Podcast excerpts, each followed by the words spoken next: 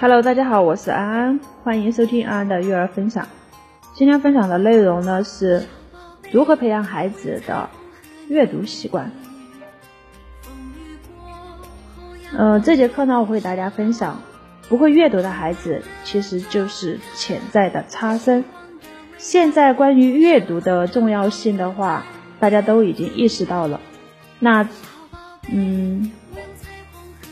现在呢，就是这个大阅读时代呢已经来临，教育部门呢也提出让孩子们进行海量的阅读，而且这个阅读呢就是要从幼儿园就已经开始了，可以说在幼儿园和小学欠下阅读的战友，那么早晚都是要还的。尤其是这个小学阶段，孩子们做的很多的应用题不会做，是因为，就是不是因为他不会计算，而是因为他不懂得应用题的题意。所以今天我们就把这个，呃，题目定为不会阅读的孩子就是潜在的差生。其实阅读呢，还有一个重要的就是可以提升孩子的情商和逆商，就是在孩子的成长过程当中，他们有一些说不清道不明的一些烦恼，有一些情愫，他也不明白怎么去问，他也不知道怎么问。但是孩子们通过看书，他就会发现书中很多的人物也有和他相同的经历，也有和他同样的感受。他不是孤军奋战，他是有很多同路中人的，他就会得到一种释然。同时呢，他也会从书中找到一些方法，比如说孩子读书或者读一些诗句，他心中就会心存一份美好，就像人们常说的。心中有诗和远方，他才有勇气面对生活当中的一地鸡毛，才有勇气解决这些问题，不至于走向极端，也不至于抱怨我为什么这么倒霉呢？他会把自己遇到的一些事情放在一个长时间段里面，这就是一件小事儿。如果把他遇到的那件事放在一个大的空间里面，就是一粒尘埃，他也会释然了。就像是把一把盐放在一个水杯里，它就会很咸；但是如果放在一个桶里，它就会淡很多；如果放在一个壶里，它就有一点味儿都没有了。所以看书呢，就是可以丰富一个孩子的内心世界，让一个孩子的眼睛里面充满内容，不去孤独。有书中的人物呢，也会陪伴他长大。我记得曾经看过一本书，是倪萍写的。姥姥语录，倪萍的姥姥呢活了九十九岁，不识字，但是说出了很多经典的语录，说这孩子饿着肚子都不能饿眼睛，就是能写字的人，能看书的人，这辈子就是一个有趣的人。读书还有一个重要性，对于三到七岁的孩子，还有利于训练孩子们的专注力，这视觉专注力的训练是非常重要的，而手机、电视，呃。等待画面的这些东西呢，会影响到我们孩子的专注力。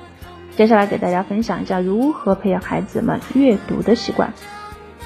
孩子们的阅读呢，要先消除三大误区，就是很多家长会觉得，这个让孩子读书的目的就是为了识字儿，就会刻意的教孩子认这个字儿读什么，那个字读什么，焦点都去认字儿上面了。这个认字儿呢，对于孩子来说呢，是一件很枯燥的事情。如果你把焦点转移去认字，他就会不愿意读了。原则上就是孩子问这个字念什么，然后我告诉他，如果他不问，我也不要刻意去教。这就是第一个误区。第二个误区呢，就是读书的目的是为了让孩子记住故事的情节。这个小孩子们看书，就是哪里感兴趣看哪里，哪个画面吸引他他就看哪里。家长认为这个看书就得从头来，就得从头看到尾。不要这样要求孩子，不要给孩子一种感觉，看书呢就是被要求的太多，条条框框的太多。看书是一个很严肃的问题，这是不对的。我们要给孩子有一种感觉，读书是有趣的事情，读书是一件很放松的事情，读书更是一件很好玩的事情。正因为有兴趣，不框限，他才愿意去读书。然后第三点就是不要把读书当成非得提升作文而读书。读书和写作文当然是有关系的，这个书读多了，自然就会下笔有神。但是很多家长会让孩子读完书以后去写一个读后感，学校里面布置作业的时候，也会让孩子读一本书，或者看一个电影之后去写一个观后感，或者说读后感。其实小孩子他看完了一本书，看了一个电影，内心是有丰富的一个变化的，这个感受是很大的。但是由于他的这个词汇量不够，或者他描述的能力不够，他就是写不出什么东西来。但是，一遍一遍的去读呢，持续在几年之后，就会沉淀出属于他自己的东西来。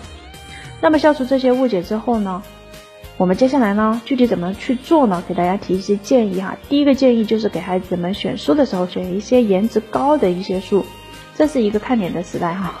这个书的脸对于孩子们讲也很重要。孩子们呢有自己的审美观，不喜欢的书他就不读，所以尽量把孩子带到书店，让他自己去选择。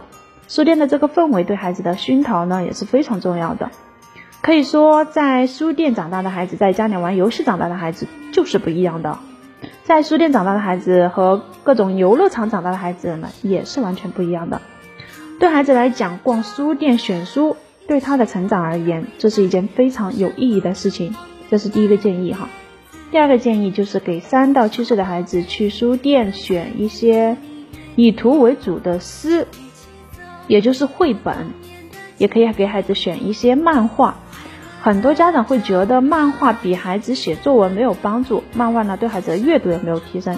其实很多很好的漫画书对孩子的启发是非常大的。我记得，嗯，老师曾经说过哈，他给他的孩子选啊一个漫画叫《禅宗》，他的女儿看完以后就跟他讲说：“妈妈，你在家里面以后要温柔一点。”因为这本书中讲了，说这个人的嘴里既有牙也有舌头，你说的牙是硬的还是舌头硬呢？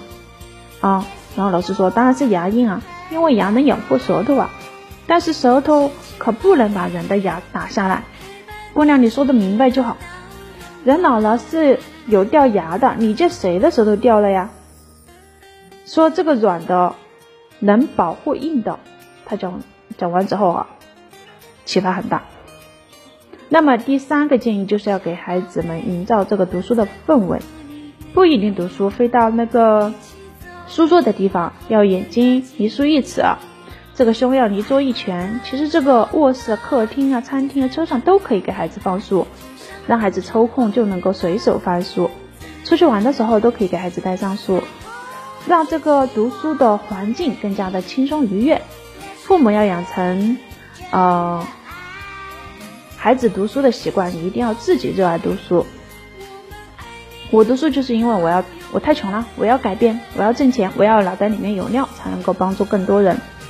所以，我有了三想，呵 呵我也永远就是喜欢去学习，然后呢，每次都是感觉好像我走到哪里都会把书拿着里，包括我们家厕所，我们家这个沙发上。我们家那个任何地方，好吧。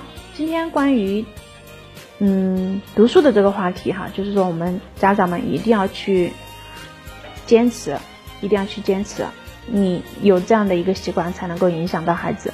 你去读书，还才能够影响到孩子，孩子就会想啊，看书感动了，感动的流泪，看书哈哈大笑，然后孩子就会去想啊，书里面是什么内容啊，让让你这么。的声情并茂，对吧？会让他产生好奇，也会让他爱上阅读。好，呃，如果你也有就是一些育儿困扰的话，当然也可以私聊安安老师的微信是五幺九八零二二九四五幺九八零二二九。好，感谢您的收听，我们下期见，拜拜。